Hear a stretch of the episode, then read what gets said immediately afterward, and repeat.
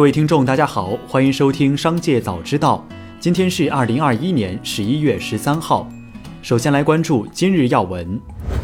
十一月十二号，广州市中级人民法院对全国首例证券集体诉讼案作出一审判决，责令康美药业因年报等虚假陈述，侵权赔偿证券投资者损失二十四点五九亿元，原董事长、总经理马兴田及五名直接责任人员，正中珠江会计师事务所及直接责任人员承担全部连带赔偿责任，十三名相关责任人员按过错程度承担部分连带赔偿责任。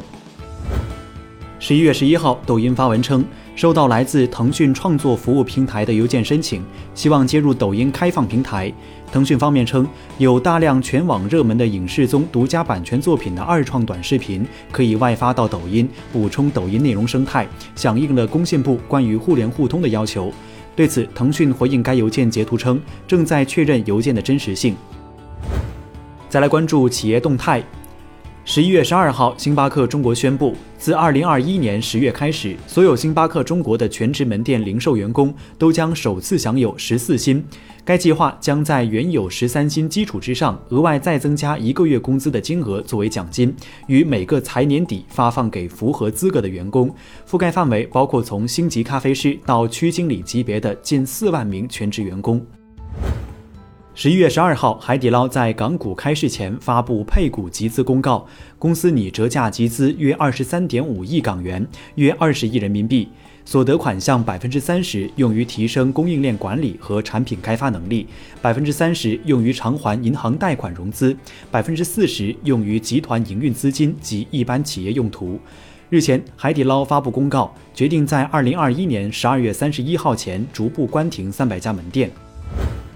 十一月十一号，有网友在号称男士一生只能凭借身份信息购买一枚 DR 钻戒网站，用身份证号查询到多位艺人的购买记录，包括宋威龙、夏之光等多位艺人。对此，不少网友对 DR 钻戒查询系统泄露个人隐私提出质疑。随后，DR 钻戒关闭真爱验证查询系统。有网友表示，DR 钻戒的购买记录花五百元就可以消除。DR 客服回应称。不属实，公司不支持删除和解绑信息。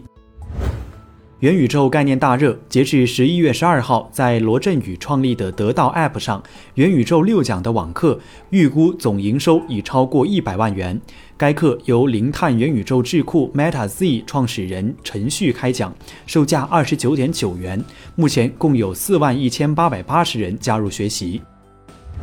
十一月十二号，太平鸟多次被控抄袭，引发网友热议。太平鸟官方客服回应称：“我们都是有自己的品牌设计师和摄影团队，关于抄袭问题将上报总部，并寻求官方解释和答案。”值得注意的是，除了涉嫌抄袭外，太平鸟还多次被曝虚假宣传。十一月十一号晚间，新 ST 浪奇收到广东证监局行政处罚及市场进入事先告知书。广州浪奇因两年虚增营业收入合计一百二十九亿元，被广州证监局处以一千四百零五万元的罚款，并对时任董事长傅永国采取十年证券市场进入措施。同时，新 ST 浪奇还宣布，法院裁定批准相关重整计划。十一月十一号，银龙新能源股份有限公司更名为格力泰新能源股份有限公司，原公司所有业务由格力泰新能源股份有限公司继续经营，各类经营活动正常开展。此前，格力电器公告称，公司通过京东网司法拍卖网络平台，以十八点二八亿元的价格拍下银龙新能源百分之三十点四七的股权。十一月十二号，广西南宁一家餐厅取名怡红院引发争议。据该餐饮店经理介绍，店名来源《红楼梦》贾宝玉的住所怡红院，但该餐厅所属公司无怡红院三字。南宁市监局工作人员称，招牌名称需与公司字号一致，相关部门在审批过程中会审核名称是否违背公序良俗。十一月十二号，针对市场流传的平安寻求出售汽车之家百分之四十四股份的消息，中国平安回应称没有相关的信息，对市场传言不予置评。十一月十二号，克明食品公告，鉴于面粉、包材、运输等成本持续上涨，经公司研究并慎重考虑后决定，对公司各系列产品上调价格。公司将于二零二一年十二月一号起执行新的价格政策。再来关注产业新闻。十一月十二号，北交所宣布，定于二零二一年十一月十五号开市。目前，十家已完成公开发行等程序的企业将直接在北交所上市；七十一家存量精选层公司平移至北交所上市的相关流程已履行完毕。届时，八十一家公司将成为北交所首批上市公司。截至十一月十二号，累计有超两百一十万户投资者预约开通北交所合格投资者权限。开市后，合计可参与北交所交易的投资者超四百万户。日前，上海市密室剧本杀内容备案管理规定征求意见稿发布，不仅明确了剧本禁止出现的十条内容，同时还规定密室剧本杀行业经营单位应对经营中使用的剧本开展自查并备案。最后，再把目光转向海外。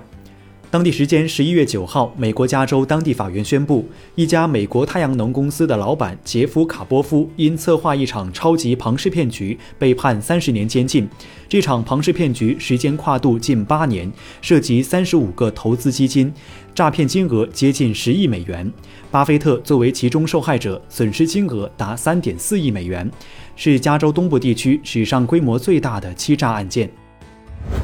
据报道，日本计划推出超过四十万亿日元的经济刺激方案，该计划将包括执政党竞选时承诺的为十八岁及以下人群提供的十万日元福利。日本计划发行政府债券来支付部分费用，但尚未指定偿还资源。以上就是本期《商界早知道》全部内容，感谢收听，下次再见。